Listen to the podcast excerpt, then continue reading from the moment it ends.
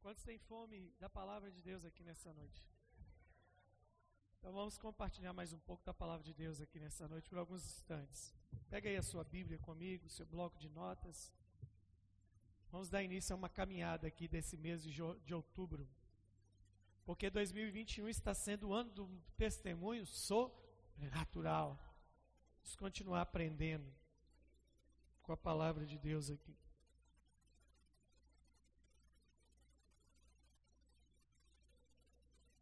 Texto que nós vamos usar durante esse mês, ele, ele começa final do sermão do monte. E onde está o final do sermão do monte? Em Mateus capítulo 7.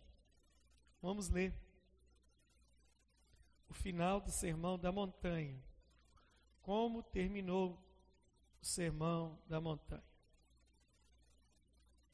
Trecho que nós vamos ler é a partir do verso 24.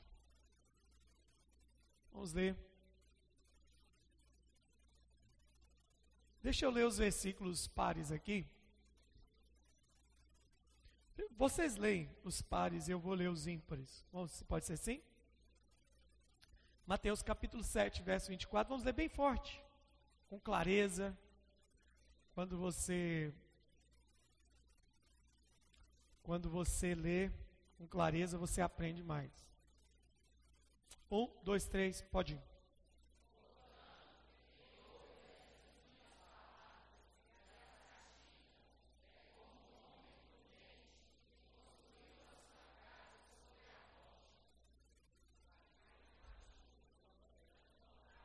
Pode ir.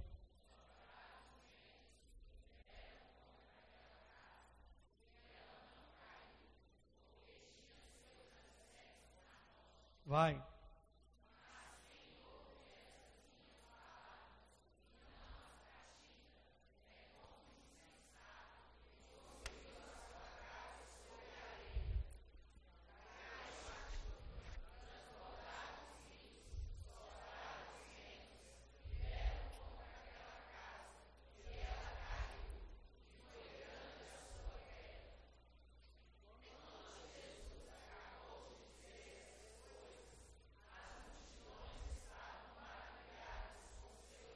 E o 29 bem forte agora.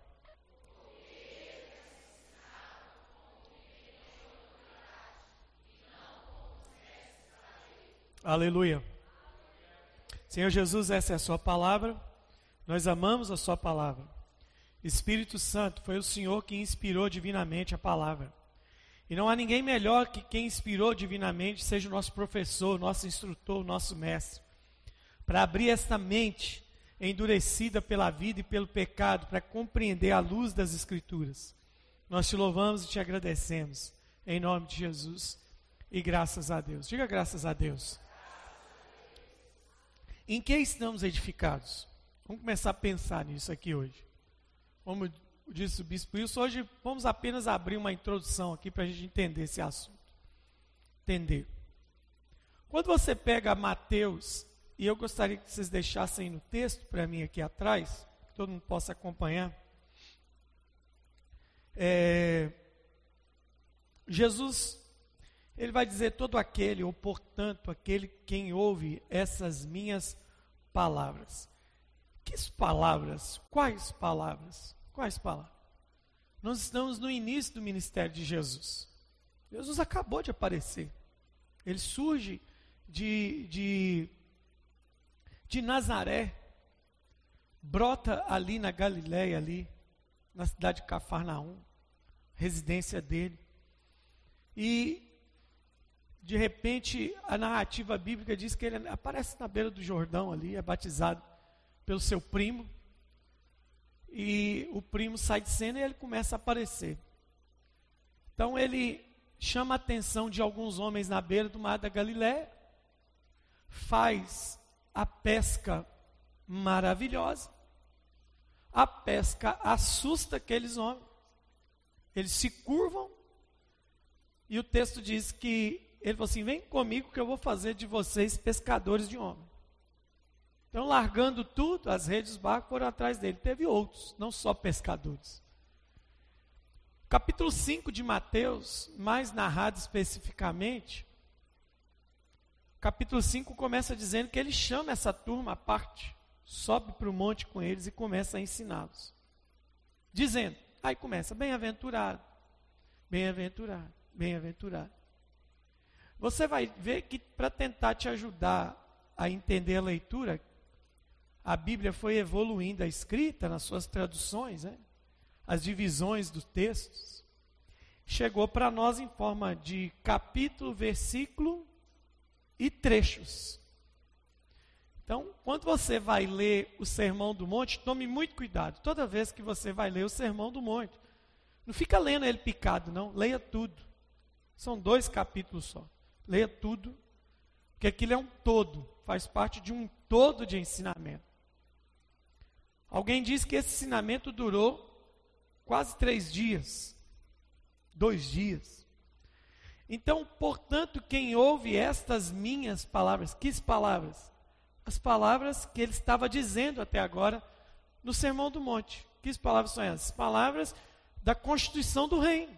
É isso que ele está dizendo. Olha, vocês lembram do que eu comecei a dizer a vocês aqui? Sim. Então, quem ouve, resumo de tudo, ele agora não está ensinando, agora ele está dizendo: o resultado de tudo que eu ensinei é isso aqui. Vocês vão ter dois caminhos. Vocês vão ter dois caminhos aqui agora. É o que ele está dizendo para ele. Ô pastor, você não leu isso? É só você ler o texto, olhar para o texto, analisar o texto e perceber o texto. Ele está propondo dois caminhos aos seus discípulos. Vocês têm dois caminhos, vocês têm duas atitudes em pegar tudo isso que eu acabei de dizer para vocês. Vocês têm duas opções com tudo que eu acabei de dizer. E o que, que ele está ensinando? Ele, tá, ele ensinou de quem que é o reino. Ele ensinou a verdadeira justiça, ele ensinou a jejuar, ele ensinou a perdoar, ele ampliou o conceito da lei. Jesus pe, pegou, é, pegou a Bíblia. Jesus é fantástico, é um ótimo professor. Ele pega todo o Velho Testamento e começa a descompartimentar tudo na frente deles assim e dizer para eles: Isso aqui é isso, isso aqui. O que foi dito era assim, mas eu, porém, vos digo. Eu, porém, vos digo. E Jesus começa a trazer a ampliação do entendimento. Como é que termina o texto? E a multidão estava o quê? Como é que está? Põe aqui para eles verem aqui, ó, versículo 29, 28. A multidão estava o quê? Por que, que a multidão estava maravilhada? Porque falava bonito? Não. A multidão estava maravilhada porque ele parecia um poeta? Não. A multidão estava maravilhada porque ele parecia um político tentando arrancar voto da gente? Não. A multidão estava maravilhada porque pela primeira vez na vida deles eles entenderam o que a lei queria dizer. Pela primeira vez ficou claro. Uau, entendi. Por mais que sejam coisas duríssimas e sérias que ele Jesus ensinou muita coisa séria. Todo mundo acha que Jesus, Jesus é um hippie em potencial que andava vestidão, igual um maluco, fumava maconha de manhã e de noite e ficava andando com um grupo de nativo e falando paz e amor. Jesus ensinou coisas duras. Jesus, Jesus colocou muito mais responsabilidade na lei do que Moisés. Jesus ensinou de tudo. Quando ele começou a ensinar, irmãos, em João, em João capítulo 6, Teve uma turma que ouviu o que Jesus estava ensinando e falou assim: que doutrina dura é essa? Quem que pode resistir a esse ensinamento? E ó, então, quem ouve essas minhas palavras, que palavras? As palavras que ele está ensinando. Então ele está dizendo assim: olha, meus discípulos, vocês estão me ouvindo, vocês têm duas coisas a fazer com, essa, com tudo que eu estou dizendo a vocês. Vocês têm só dois caminhos. E quais são os dois caminhos? Está aí no texto. Está aí no texto. Ele está dizendo assim: você pode só ouvir. Você pode só ouvir. Ouve isso, vai embora. Ou você pode ouvir e praticar. Os dois fundamentos da nossa vida, as duas edificações da nossa vida são ouvir e praticar. Só ouvir torna a nossa vida manca. Só ouvir torna a nossa vida manca. Só ouvir não manifesta a totalidade da palavra. Dá uma olhada no conselho. Tiago, Tiago, Tiago, Tiago, apóstolo. Ele estava nesse tempo aqui, ó. Ele aprendeu direitinho. Anos depois, anos depois de Jesus ter falado isso aqui, olha o que que Tiago fala na sua carta, carta de Tiago, capítulo 1, verso 22. Olha aqui o que o Tiago vai falar para nós. Anos depois, ele aprendeu a lição direitinho. Olha lá. Um, dois, vai.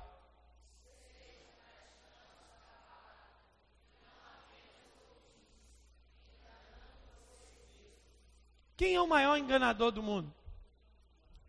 Quem é o maior enganador do mundo? Como é que eu engano a mim mesmo? Hum? Só ouvindo. Só ouvindo. Então veja bem, do, os dois fundamentos da caminhada cristã, primeira coisa que você tem que entender é o seguinte: primeira coisa que você tem que ter é o seguinte: a maior repreensão de Deus em toda a Bíblia a Israel foi uma só. É um povo que não ouvia. O povo não ouvia. Ouvi, pois, ó Israel, atentai, ó Israel, escutai, ó nação de Israel. Você vai escutar, você vai ler isso na Bíblia. Ó. Aí termina a Bíblia. Eu acho que Deus cansou. Tô brincando, expressão minha, tá, gente? Isso aqui é, é isso aqui é é, é, forma humana de eu expressar alguma coisa. Deus cansou e entendeu que ninguém escuta. E como é que termina o Apocalipse? Sete cartas, sete vezes, Deus termina falando para as igrejas da Ásia Menor o quê? Deus, Deus falou: Atentai, ó igreja da Ásia, escutai-me, ó igrejas plantadas na Ásia Menor, atentai os vossos ouvidos. Ele não falou nada disso. Parece que Deus cansou e falou assim: Olha, tudo isso que eu tenho dito, quem tem ouvido, ouça. Mas é a mesma coisa. Porque nós temos a terrível mania de ouvir, ouvir, ouvir, ouvir. E não? E não? Nós pecamos aonde? Na prática. Esse é o nosso problema. Nossa vida cristã é manca. Porque quando vamos lançar o fruto do que ouvimos, nós travamos a nossa vida. Essa é a questão. Vou chegar nos escribas. Mas veja bem, o apóstolo Tiago falou assim: não seja só ouvinte, mas praticante, senão você vai enganar você mesmo. O apóstolo Tiago está dizendo assim: você não pode ser um crente teórico.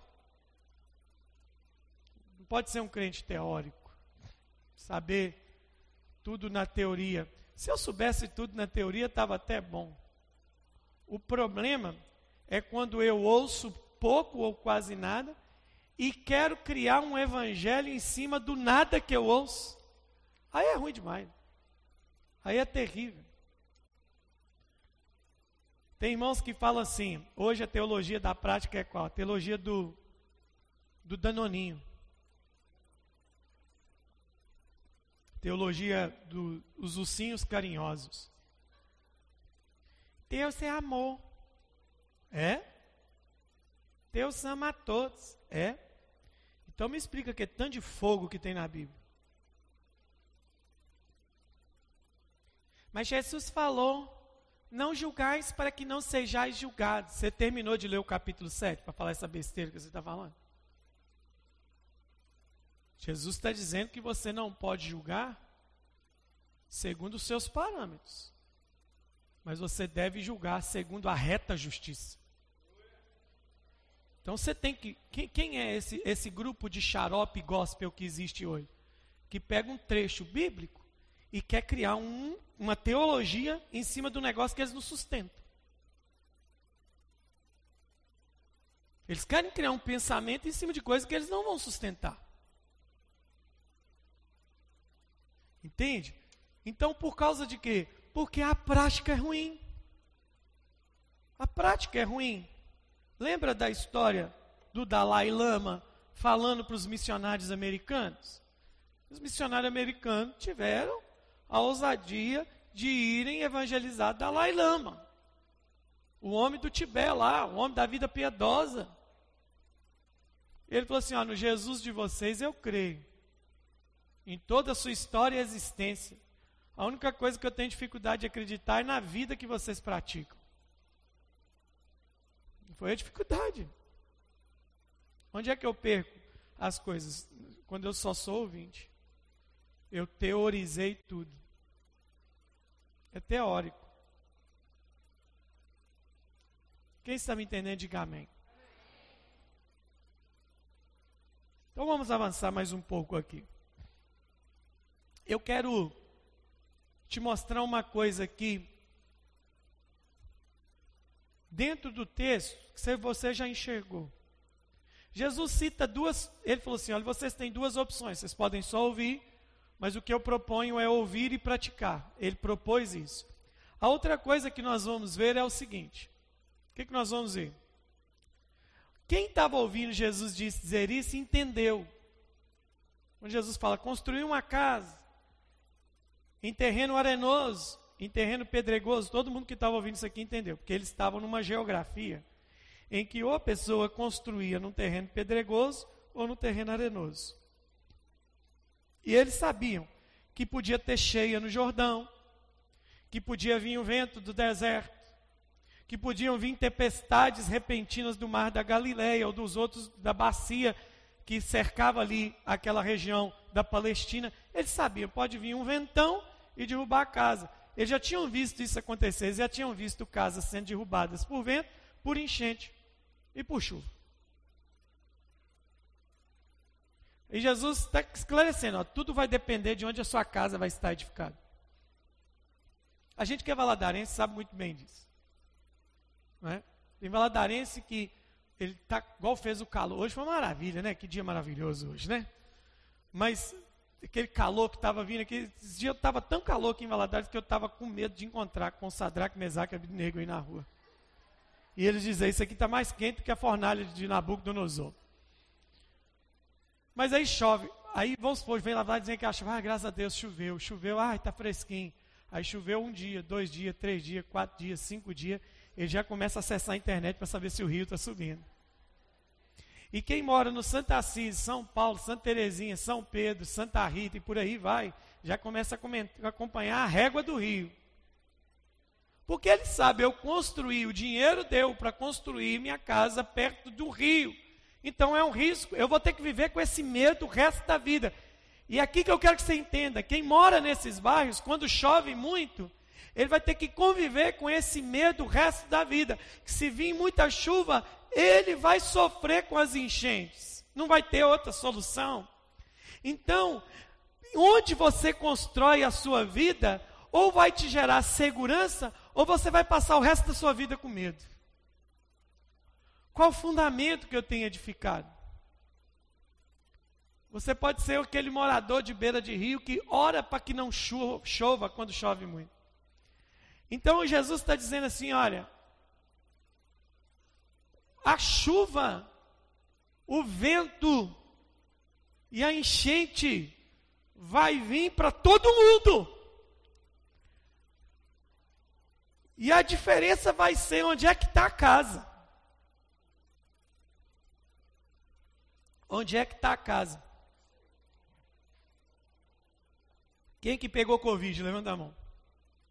Vocês estão com medo de falar que pegou Covid. Quem pegou Covid? A mão. Pareceu mais mal, medo está saindo. Eu achei que só ímpio pegava Covid. Você pegou? Teve gente que acreditou nisso. Essa doença é para tratar o ímpio. Então quer dizer que você pegou. Pegou? Tá ruim aí pro seu lado. Não é? A chuva, as intempéries da vida é para todo mundo. As intempéries da vida são para todo mundo. A nossa diferença é onde a nossa casa está portada, está construída. Essa é a nossa diferença. como que a gente reage ao que está acontecendo. E, e, eu acho difícil, deixa eu ponderar aqui que eu vou falar. Eu realmente acho muito difícil Deus fazer algo extraordinariamente poderoso, superabundante, parecido com os tempos apostólicos nesse tempo de hoje, se não houver um, uma transformação radical. Porque a gente não aguenta nada. Nada.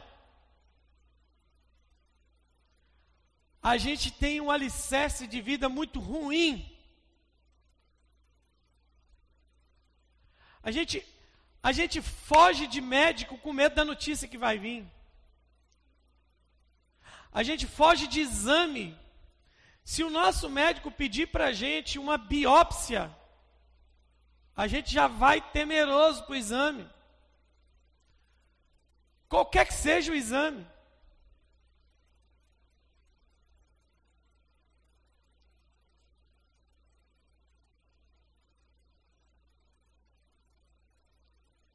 Tem gente que ele tem medo.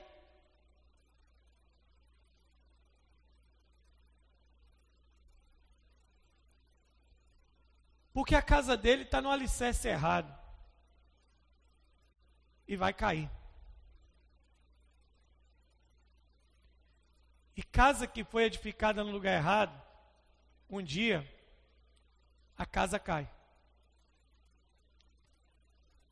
Mas o que o que, que é que Jesus está ensinando para a gente aqui? O segredo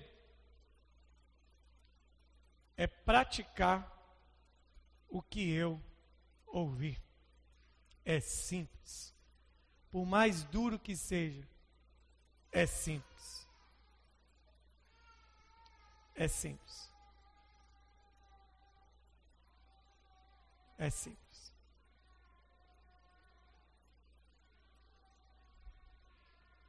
Um dia eu vi uma, uma piada, e não era uma piada muito boa, mas a piada me ensinou um negócio muito poderoso. Que eu não posso ter medo de falar as coisas.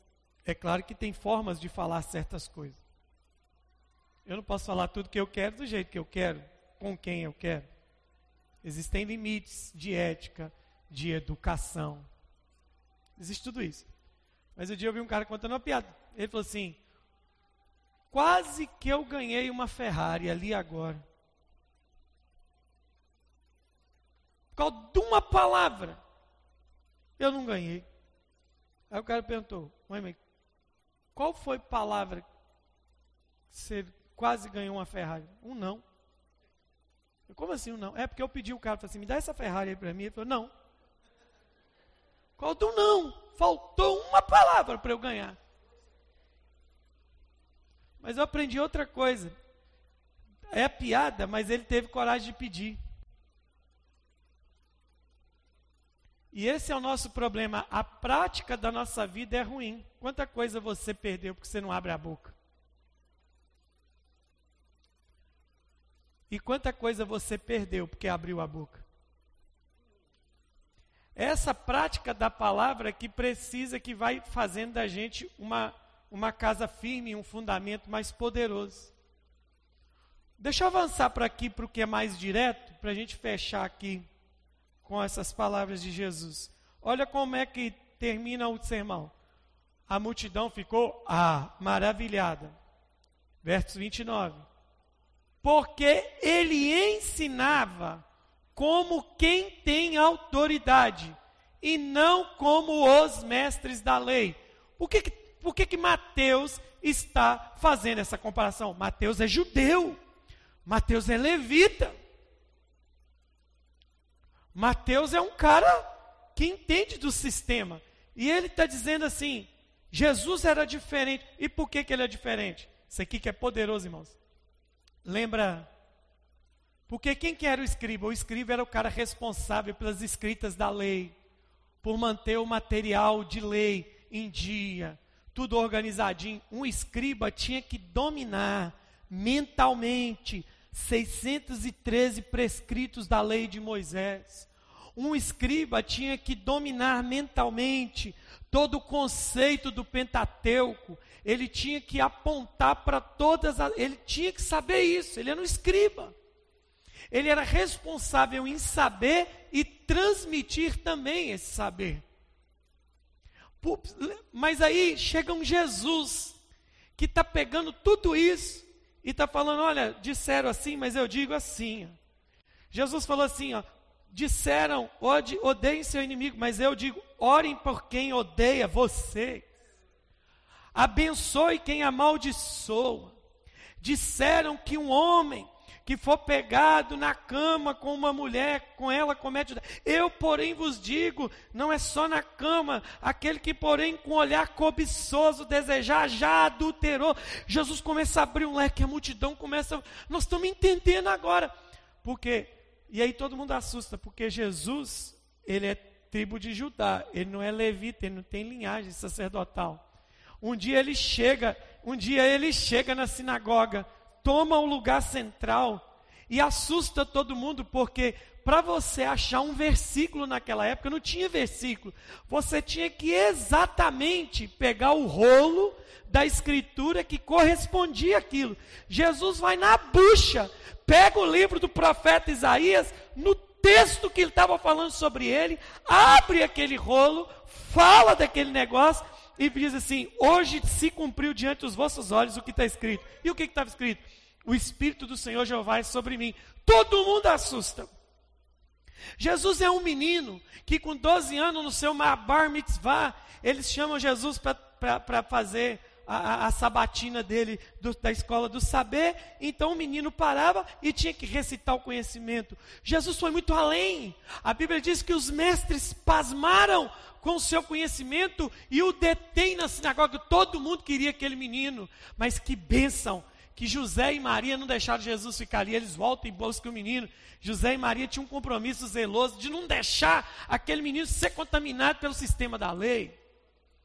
E aí todo mundo assusta. E agora ele aparece assustando a multidão. E por quê? Porque o escriba, ele falava daqui para fora. Jesus falava daqui. Jesus não tinha a palavra, ele era a palavra. Jesus não conhecia as escrituras, ele era o autor delas. Então, por isso que o texto está dizendo, ele tinha autoridade. Mas de onde provém a autoridade de Jesus? Do que ele acabou de dizer. De onde provém a autoridade de Jesus? Adivinha? De onde provém a autoridade de Jesus? Da prática da palavra. É daí que provém a autoridade. A autoridade provém da prática. Tudo aquilo que você não pratica, você não tem autoridade para falar sobre aquilo. Por isso que ele está dizendo: ouve e pratica. É aqui que pega a gente. Onde é que o nosso fundamento está ruim? Nosso fundamento não está ruim no que nós sabemos. Eu preciso saber de coisas simples. Quando alguém me pergunta assim, pastor, é muito difícil a Bíblia. É difícil? É. O que, que eu preciso saber? Eu falei, se torne um doutor em sermão da montanha. Você tem dificuldade de ler outras coisas da palavra, leia todas as palavras de Jesus. Aí daí para lá você parte para entender mais sobre Paulo. Mas leia Jesus. Ele é a autoridade máxima. A palavra dele é a autoridade máxima sobre a nossa vida. E aí, quando a palavra nos confronta acerca de algo, a gente quer negociar essa autoridade da palavra sobre nós. A gente quer negociar, a gente quer fazer barganha para não praticar, porque que negócio é ruim para praticar. Tem coisa na Bíblia que é uma maravilha praticar. Mas tem coisa na Bíblia que é difícil praticar. É onde a gente dá bug, é onde a gente trava. Aí quando eu não consigo praticar, o que, que eu pre preciso? O que, que eu prefiro fazer? Quando eu não consigo praticar alguma coisa, eu prefiro procurar um culpado. Eu prefiro pôr a culpa em, em alguém. E aí que está o problema. Né? Quando eu não consigo praticar, eu me torno um crente Homer Simpson. Conhece o desenho do Simpson? O que é um crente Homer Simpson? Frase célebre. Homer Simpson, o gordinho amarelo de Springfield. Qual é a frase célebre de Homer Simpson? A culpa é minha e eu coloco ela em quem eu quiser. Essa é a frase do Homer Simpson. A culpa é minha, eu coloco em quem eu quiser. Por quê? Porque ele decide não praticar. É ruim para mim. Então a prática nos rouba, a falta de prática nos rouba a autoridade.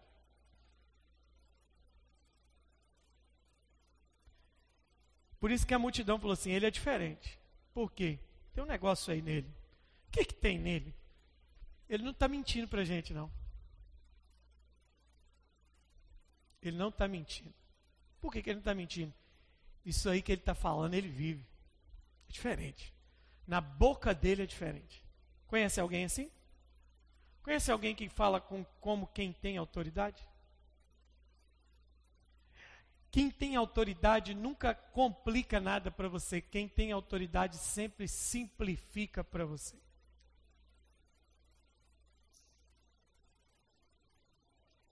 Te dar um exemplo aqui. Ó. Me veio uma iluminação. Estou vendo a Roberta aqui com o Benício. Toda mulher que vai ser mãe deve evitar se comunicar com quem é uma má mãe. Não pode ter comunicação com quem é uma mãe ruim. Não pode. Porque toda mãe ruim vai transmitir para você a experiência da maternidade de forma ruim. Primeira coisa, quando ela descobrir que você está grávida, ela fala assim: Você está grávida? Se prepara, dias tenebrosos estão vindo. Quem fala isso é quem foi uma má mãe. Pega uma pessoa que, que tem o dom de ser mãe. Hum? É porque é a minha esposa, né, que tem dom de ser mãe. Não sei, aprendeu com a mãe dela. Mas tem dom de ser mãe. Nunca vi uma mãe assim. De vez em quando eu encontro uns versículos bíblicos que fala dela. Tem um provérbio que diz assim que a mulher com quem se intromete os filhos se torna uma leoa parida. Já viu uma leoa parida? Nem eu não quero ver. Não deve ser coisa boa, não. Mas se uma mulher, uma má mãe, se encontrar com uma mulher grávida, a experiência dela vai ser ruim. Se prepare, minha filha. Nossa, você vai ver no dia que for dar de mamar. Parece o demônio da Tasmania bicando o bico do seu peito. Não, e as noites sem dormir? É uma tristeza. A experiência de quem tem uma prática ruim sempre é negativa. Agora pega quem pratica bem a coisa, ele te simplifica a vida. Liguei para um amigo meu, é pai agora, e ele sempre me perguntava como é que era ser pai. E eu falei, papai, ser pai é bom demais. Ser pai, eu queria ser filho, pai de uns 10 filhos. Mas ainda dá tempo de adotar.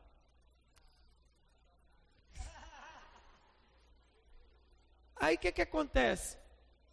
Liguei para ele, e aí, como é que está pai fresco? Ele, ai, pai, que coisa maravilhosa.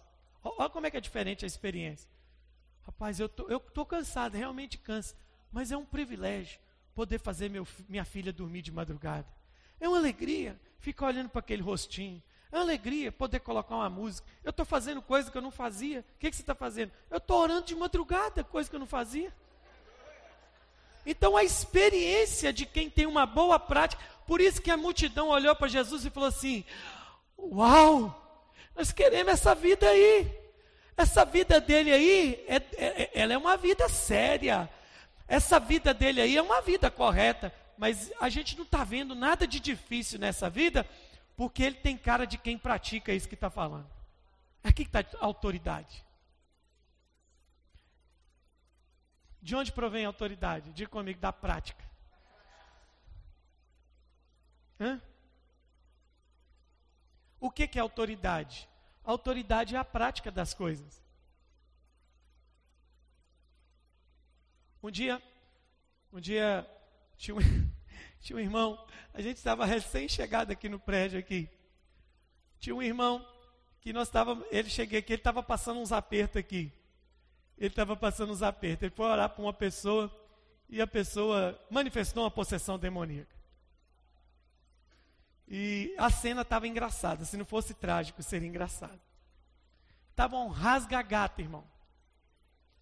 Sai que não sai, sai que não sai. A parte mais engraçada foi quando ele tomou um chega para cá do demônio assim, tomou um rodo e foi para o chão e o pessoa endemoniada e tal, aquela briga boa.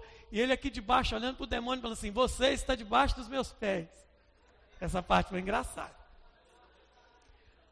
Aí chego eu, estou vendo aquilo e meu pai chega junto. E ele viu que a gente estava chegando e eu falei com o pai, papai, assim, papai já, papai, papai já gosta. O olho dele até brilha quando vem endemoniado. Ah, gosta. Aí o papai já foi, eu falei, não, pai, deixa eu ver isso aí só um pouquinho, vou deixar ele sofrer mais um pouquinho. Que isso, meu filho? Não, deixa ele lá. E tá, tá, tá. Agora pode ir, pai. Aí o papai foi. O papai pôs o pé na sala, o demônio fez desse jeito assim. Você aqui, quero conversa não. Onde você está aí, sai em nome de Jesus. Pum, acabou. Aí o menino ficou com o olho assim, né? O obreiro ficou com o olho assim.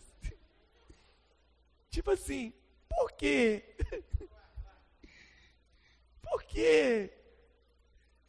E o papai, com aquela simplicidade toda dele, disse assim: Olha, eu já tive muito trabalho com endemoniado, mas você deve estar passando por isso porque você deve ter tentado fazer uma coisa que você não pratica. Simples. Eu de cá estou aprendendo, pensando comigo. Ainda bem que foi com ele, não foi comigo. Imagine que eu chame aqui para frente aqui uma atleta olímpica, uma ginasta, e digo para ela assim: faça para nós uma apresentação aqui solo. Ela vai dar salto, ela vai dar mortal, ela vai fazer um monte de coisa. Né? Aí eu chamo qualquer um de vocês e falo assim: faz o mesmo aqui agora. Você vai fazer? Por que, que você não vai fazer? Porque ela tem autoridade para fazer e você não. Por que, que ela tem autoridade? Porque ela tem uma prática diária daquilo que ela está fazendo.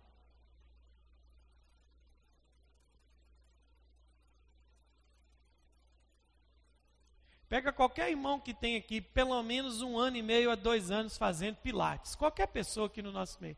Quanto tempo você faz pilates? Dois anos. Então vem aqui, fique em pé aqui. Abaixa aí reto e pega lá no seu tornozelo. Ele vai lá embaixo apagar. Aí eu chamo qualquer pessoa aqui que tem a vida mais sedentária no mundo. Abaixa aí agora. É perigoso você abaixar e não ter que orar por cura divina. Não tem autoridade para fazer isso. Porque falta o quê? Prática. A prática, repete isso comigo, prática gera autoridade. Esses dias eu recebi um link muito interessante no meu telefone, me mandaram um link por um WhatsApp.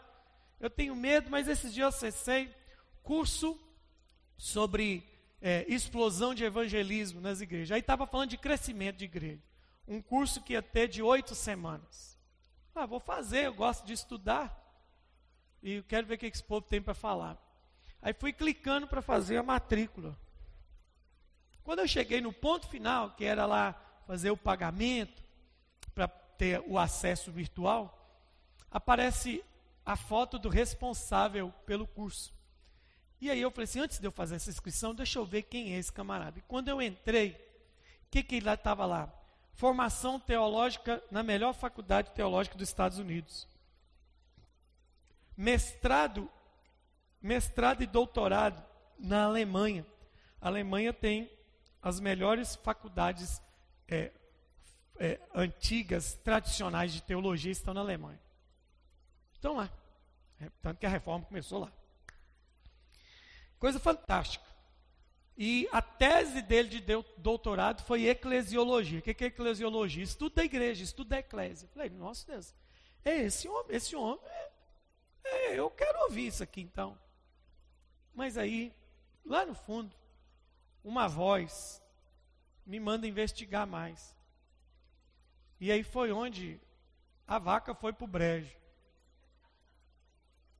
Ele vai falar de evangelismo, de crescimento de igreja nunca pastoreou uma igreja, nunca fez parte de, e liderou uma equipe de evangelismo explosivo. Como eu posso acreditar em alguém que nunca fez na vida aquilo que está dizendo para eu fazer? não tem fundamento. Não tem fundamento. Você entregaria sua saúde por um nutricionista obeso? Que, que você quer? Eu quero cuidar da minha alimentação. O cara com 150 quilos. Nem quem tem 2,15 de altura, 150 quilos é saudável. Ele sentado lá, com a prancheta em cima da barriga, escrevemos. Não é? Ele não tem autoridade para falar daquilo com você. Lembra uma pessoa na Bíblia que quis ter autoridade teológica com Jesus? Vou te refrescar a memória. Um dia Jesus estava de boa, ele, tava, ele, ia, ele tinha que descer a uma cidade de Jerusalém, mas no caminho, ele estava indo para o norte. No caminho, o textinho de João fala assim: é necessário era passar por Samaria. Aí ele para perto de Sicar, perto do poço de Jacó, meio-dia, mais ou menos, tem uma mulher pegando água. E ele falou com a mulher: irmão, tudo bem que eu entendo a missão, o propósito, Jesus foi ali propositalmente, mas sabe o que é engraçado? É tem gente que, em vez de fazer o que ele pede, quer inventar moda. Aquela mulher resolveu inventar moda e tomou na cabeça porque resolveu inventar moda. Jesus só falou com ela assim: me dá um pouquinho d'água. O que, que custava para ela falar assim: toma aqui meu balde, bebe aí? Mas não, ela cresceu para cima de Jesus. Como sendo tu judeu, pede a mim, samaritana, água de beber. Aí começou o show de horrores, né? Jesus pegou ela igual boxeador no canto do ringue e foi dando. Ô filho, se você soubesse quem está te pedindo água, você é que lhe pediria e ele te daria água da vida. Como? Você não tem nem balde. Eu ia contar uma piada de mau gosto aqui, mas eu vou respeitar as irmãs louras que estão aqui. Com, tem, tem, gente que quer ter autoridade na coisa que não tem. Aí foi querendo cozinhar Jesus. Nossos pais beberam desse em pança. Jesus falou assim: Eu estou aqui, sou maior do que eu posso aqui, minha filha.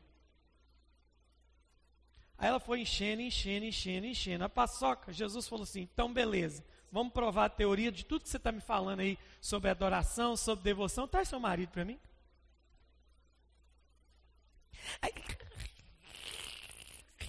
Eu não tenho.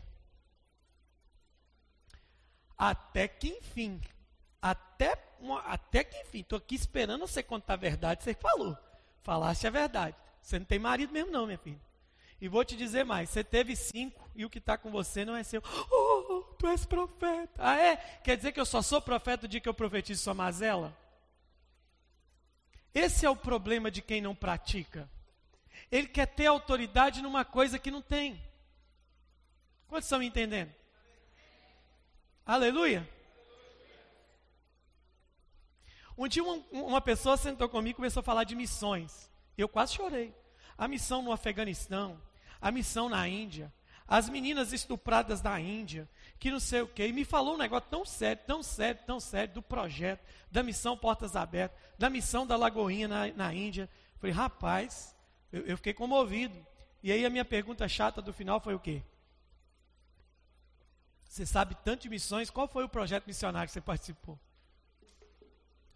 É, assim, assim, ainda não fui, né? Mas estou orando.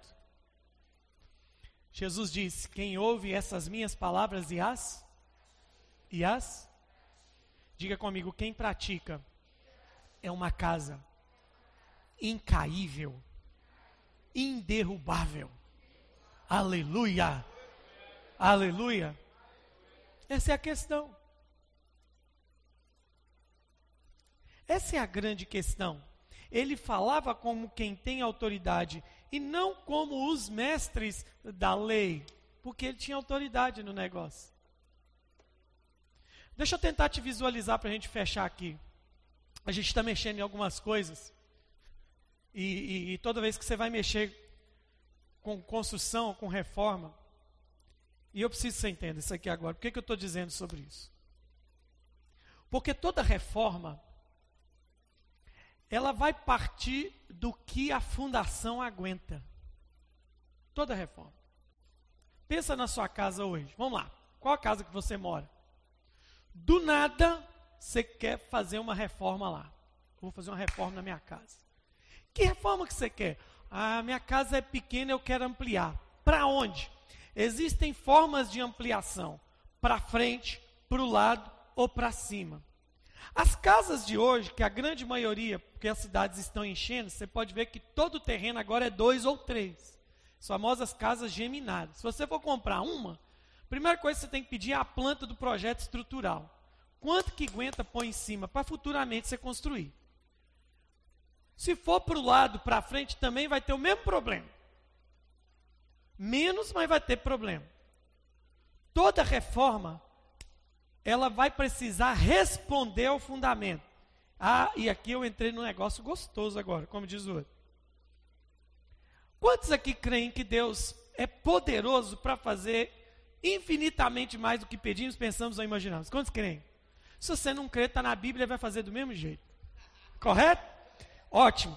Mas eu preciso te falar assim: você crê nisso que Deus pode fazer poderosamente um negócio que você nunca viu, nunca ouviu e nunca percebeu? Você crê nisso? Agora a pergunta que é: não é se ele pode, ele vai fazer? Vai. A questão é: com quem ele vai fazer? Essa é a questão. Essa é a questão. Qual o fundamento? Qual o fundamento? Vamos lá, vou pegar o um exemplo básico aqui. A samaritana estava querendo discutir o que com Jesus? Teologia histórica. Ela queria discutir isso com Jesus.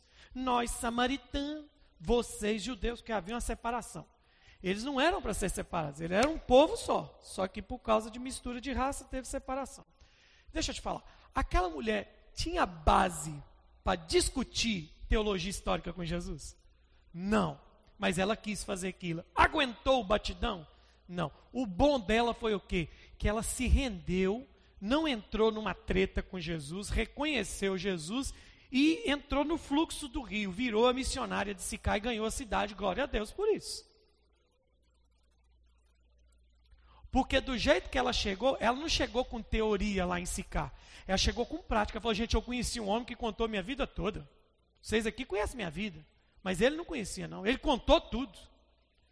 Penso eu ter encontrado o Messias. Vamos, vamos, a tua cidade toda. Por quê? Porque quando você sai da teoria para a prática, a autoridade flui na sua vida. Tá, tá, tá dando para me entender? Tá não? Sim ou não? Então veja bem, te dar um exemplo sobre reforma. Ah, qual é o fundamento para suportar isso?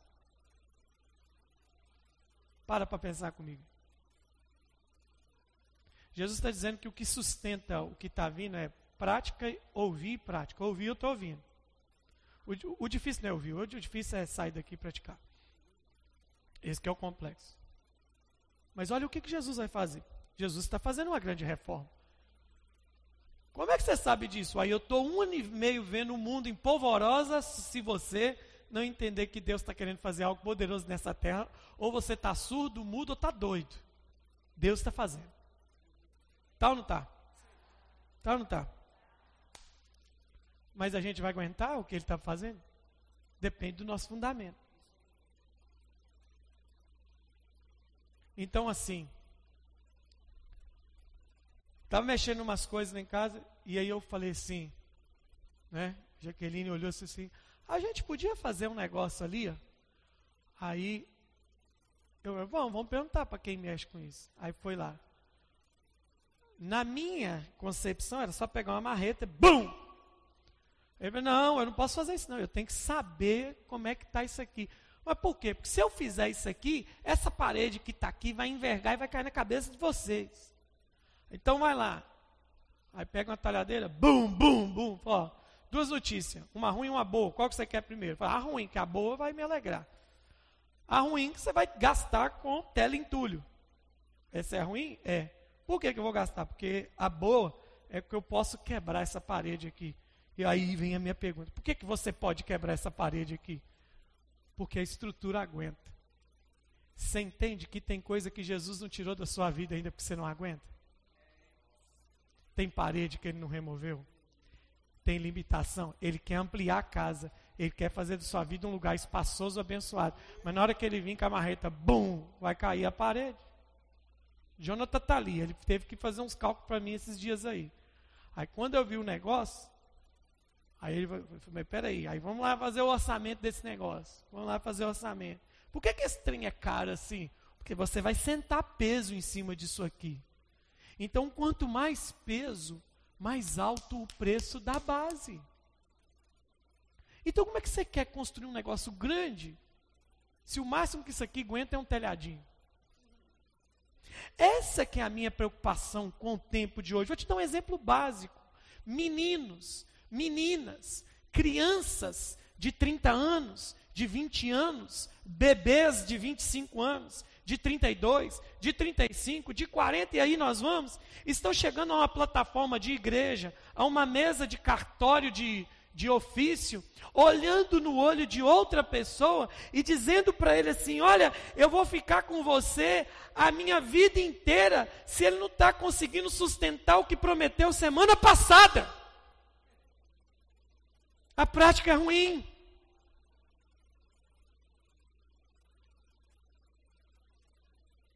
A prática é ruim.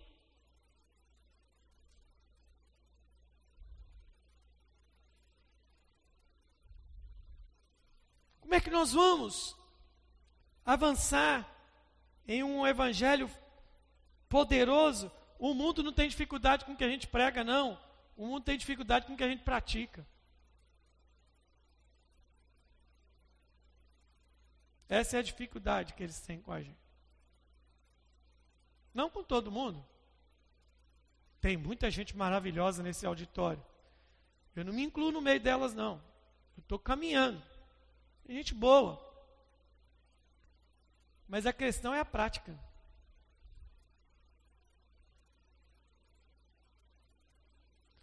No primeiro, vento, já treme todo.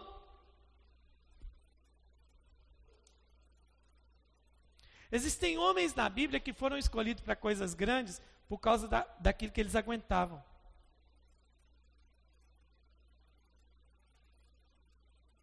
Eles foram escolhidos para coisas grandes por causa daquilo que eles eram. Eh, Paulo, é, Paulo foi escolhido porque nenhum dos doze aguentaria o que ele aguentou. A base daquele homem era muito forte. Jeremias. Jeremias foi um dos profetas que mais sofreu. Oséias, coitado, eu não vou nem falar ter que buscar a mulher duas vezes no prostíbulo, na cama com outro, só para ser portador de uma mensagem profética de restauração, só por causa disso. Mas ele aguentou. Por que, que Jesus foi quem foi? Porque no céu não existiu nenhum ser celestial, nem anjo, nem arcanjo, nem querubim, nem serafim e nem outros que a gente não conhece que tem lá, que suportariam o caminho da cruz do Calvário. Só um suportou. A base de Jesus era muito forte.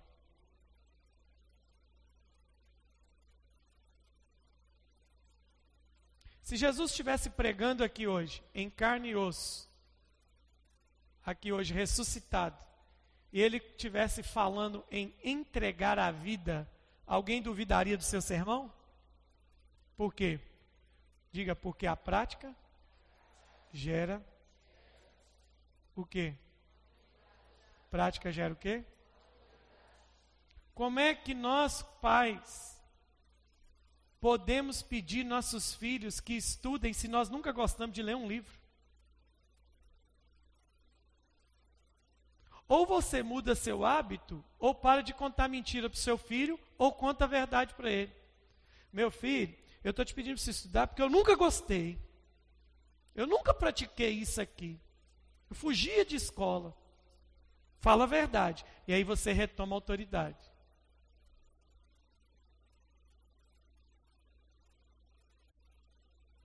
Eu não posso ensinar para o meu filho sobre trabalho se a vida toda eu fui um preguiçoso. Isso não me dá autoridade para ensiná-lo. A autoridade provém de prática. Olha aqui para mim, você teria coragem de olhar no olho de alguém hoje, você e eu teríamos coragem de olhar dentro do olho de alguém que chega diante de nós de uma situação fatídica, triste, lamentável. Preste atenção, eu quero que você vá embora pensando nisso. Você teria coragem de alguém que chegar diante de nós assim, com aquele olhar fatídico? Está acontecendo algo. Você olha dentro do olho da pessoa, escuta a história dela.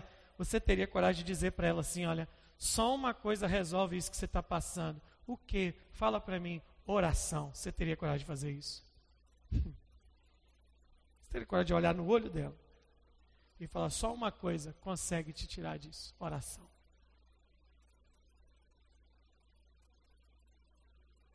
Aí vai a autoridade.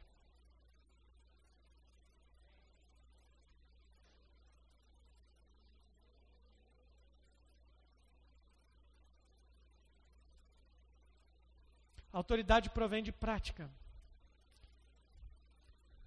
Não adianta eu pregar disciplina financeira para alguém que está quebrado se eu sou um irresponsável com um salário.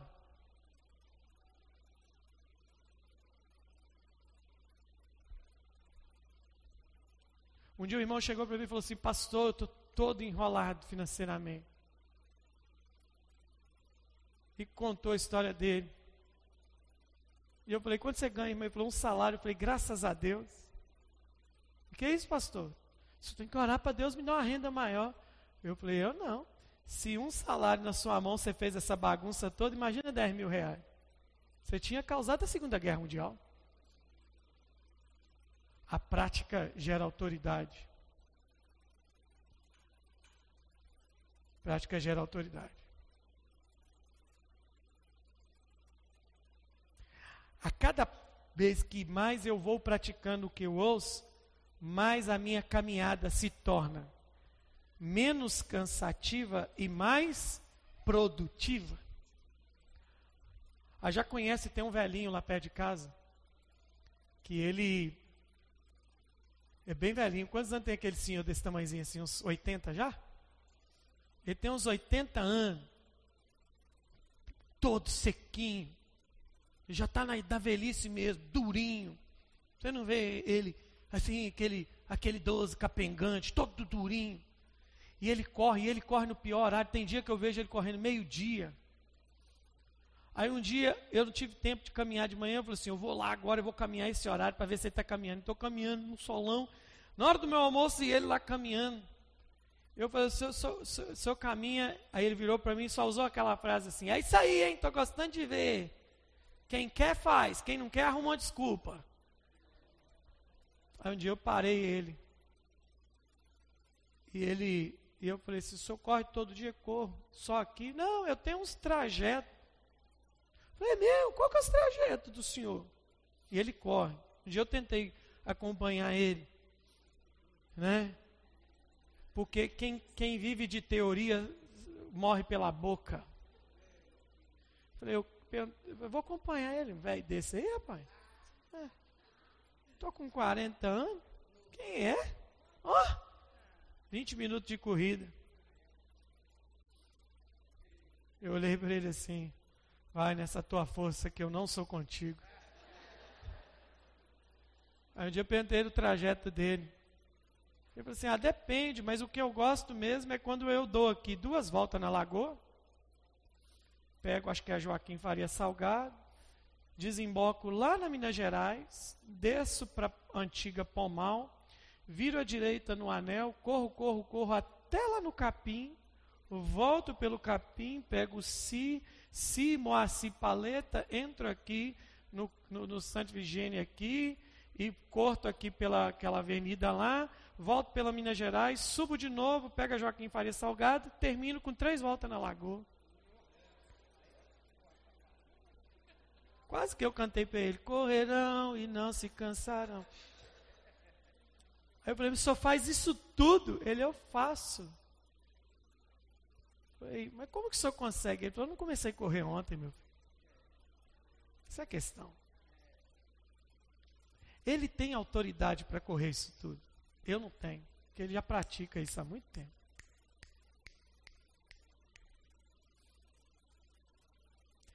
A prática gera autoridade. Ele tem autoridade para correr. Pelo cálculo que eu fiz, ele corre mais de 25 quilômetros.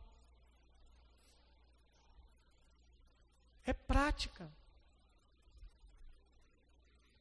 O dia que a Jaqueline me chamou para caminhar no primeiro dia, irmão, eu tive que ter a companhia espiritual de dois Dorflex. Eu não aguento isso não, ué. Como é que você aguenta um negócio desse? O joelho está doendo, o tornozelo está doendo, a coluna está doendo, inclusive a minha alma está doendo. Eu tenho uma dor espiritual dentro de mim. Mas passou um dia, passou outro dia, passou três dias, passou uma semana, passou quatro. Eu comecei a chamar ela para correr. Ela falou: Não aguenta onde você vai. Comecei a subir morro, comecei a andar, comecei a andar 10 quilômetros, comecei a andar 12, comecei a andar 15. Um dia fiquei nervoso, andei 20. Mas eu comecei a andar isso da noite para o dia? Não. Eu comecei a praticar gradativamente coisas simples. E aí eu entendi que a prática simples de qualquer coisa me levará a uma autoridade muito grande. Essa é a nossa questão. Tem muita gente que reclama aí que não consegue orar. Você não começa nem com cinco minutos. Você não começa com dez. Um dia o irmão falou assim: qual é o segredo de orar duas, três horas? Eu falei: começa com três minutos. Vai picando o dia. Teve uma época que eu li um livro de um pai na fé, e ele disse que orava oito horas por dia. Eu falei: eu vou orar oito horas por dia também. Tem tempo para isso? E aí eu um dia encrespei que eu ia orar oito horas por dia. Cheguei na igreja meia-noite, falei, vou orar até às oito. Quando deu duas e meia da manhã, eu já estava intercedendo com gemidos inexprimíveis.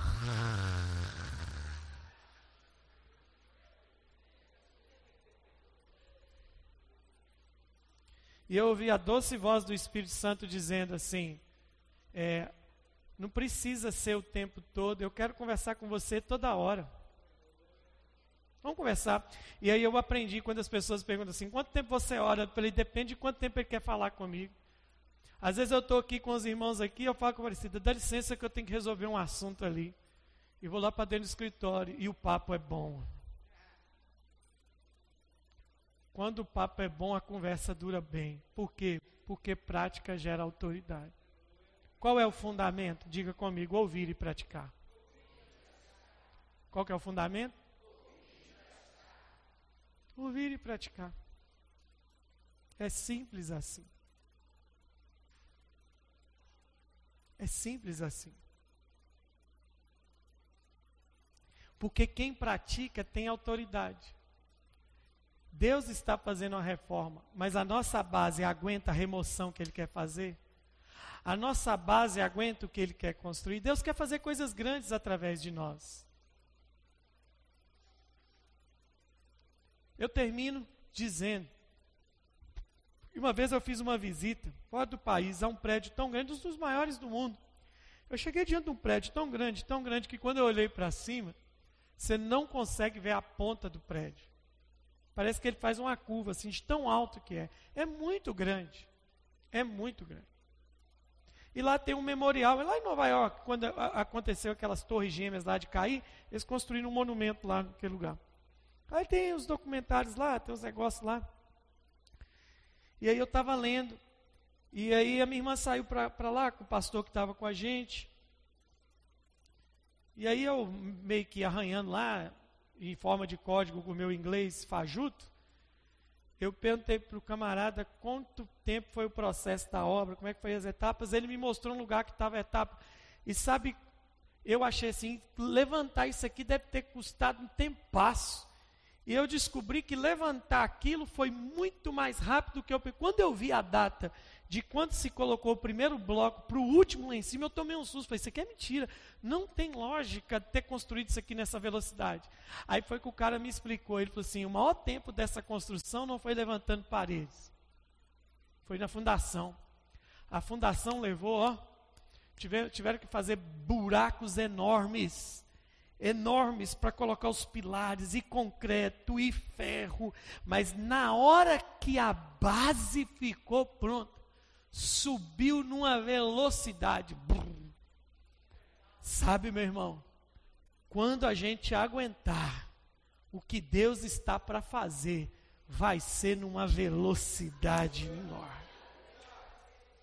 Só que a gente tem que aguentar. Mas o que, que vai definir o que eu vou aguentar? Prática. Ouvir e praticar. Ouvir e praticar. Eu penso que nós já ouvimos muita coisa. Eu acho que tem gente aqui que já não tem onde mais guardar informação. O negócio é praticar. Não tem mais onde guardar informação.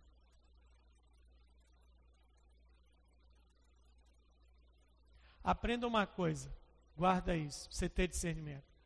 Toda pessoa que não pratica o que ouve, eu já te dei a primeira dica. Ele vai pôr a culpa em alguém por tudo que ele está fazendo. A segunda coisa que vai acontecer, essa mesma pessoa, essa mesma pessoa, que não pratica o que, que ouve, ela vai se tornar alguém que não produz nada. Para ninguém, nem para si mesmo, nem para a família. Então aprenda isso. Base é prática. Resistência é prática. Isso é prática.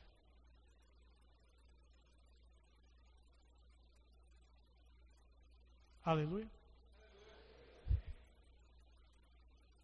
A prática vai nos levar à autoridade.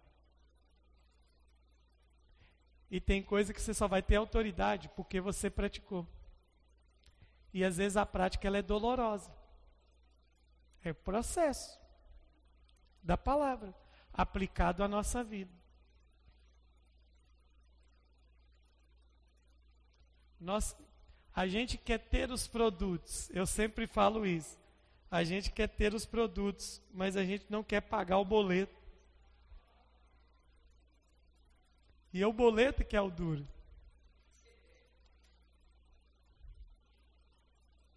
Aleluia. O boleto. O boleto é a prática. Nós, nós estamos sendo preparados para algo poderoso. Posso ouvir um aleluia? A sua vida será instrumento de alguma coisa grandiosa. Quando eu começo a lembrar das profecias que eu recebi, eu falo misericórdia, misericórdia, misericórdia, misericórdia. Mas nada vai se cumprir enquanto eu não começar a praticar aquilo que é necessário para que se a profecia se cumpra no negócio. Porque afinal de contas, não se põe vinho novo, nem se põe remendo novo em roupa, perde-se tudo. Não tem autoridade. O odre velho não tem autoridade para aguentar o vinho novo. Então Jesus diz que o fundamento da caminhada cristã é prática. É difícil. Eu estou analisando algumas coisas da minha vida que pode ser que você está pensando. E vai ser difícil. Começa com as mais simples. Começa agora. Começa com agora. Eu, vou te dar um exemplo patético aqui. Não é nem hipotético, é patético, é bobo. Mas vamos supor que você pegou um exame, você pegou um exame, está na sua mão. O médico disse para você, olha, seu colesterol está alto.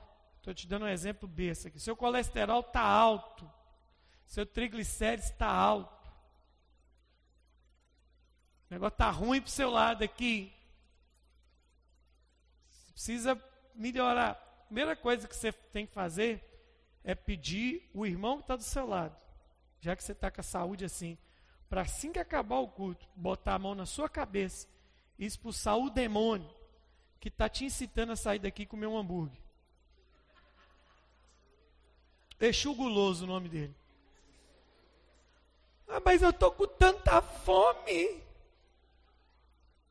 Passa em algum lugar que tem salada.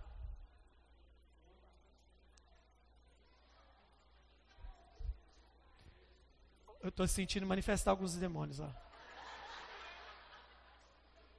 Você tem que começar de algum ponto, irmão. Tem gente que fala assim: eu não consigo juntar dinheiro, então não gasta esse um real que está aí dentro. Começa com um. Prática. Eu não consigo pregar para ninguém, é igual a gente tem ministério. Senta, abre a boca. Em vez de falar mal dos outros, fala bem de Jesus. O que é evangelizar? É falar bem de Jesus. Conheço alguém fantástico. Sabe por quê que a maioria dos crentes não consegue falar sobre Jesus? Porque eles só conseguem abrir a boca para falar mal de alguém. Prática. Comece de algum ponto. Comece de algum ponto. Eu coloquei um alvo na minha vida, eu quero terminar sepultado no caixão como um homem que pelo menos leu 10 mil livros na sua vida. É muito? É. Você já leu quantos? Pouco mais de mil, mil e um, mil e dois. Falta nove mil. E se você não conseguir, pelo menos eu tentei. Eu estou falando isso sem ler a Bíblia, né, gente?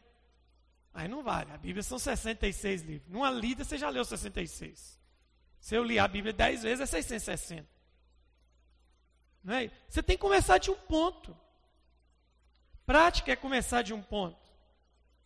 Aí eu, eu sou ruim de orar. Joelha lá na beira da cama, marca lá o cronômetro. 1 minuto e 30 horas.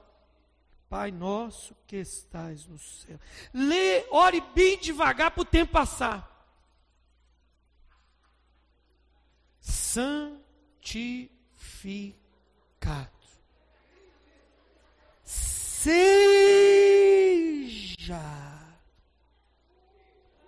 o teu nome. Só aí já deu 10 segundos.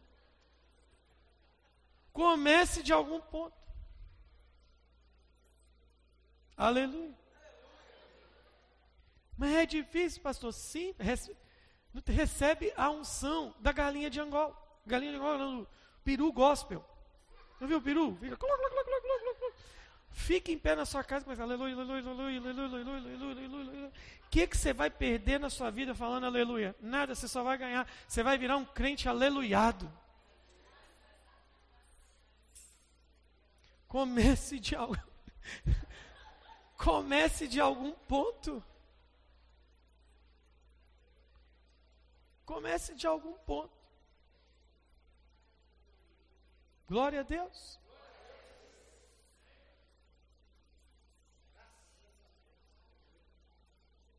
Aleluia. Quantos querem viver uma vida firme em Jesus? Então, essa será a nossa aventura de outubro. Eu vou começar a falar os pilares da vida cristã a partir do próximo domingo. Prática gera autoridade. Diga prática gera autoridade. Tem uma outra coisa que me leva a ter autoridade. E a gente vai aprender isso domingo que vem. Vamos ficar de pé.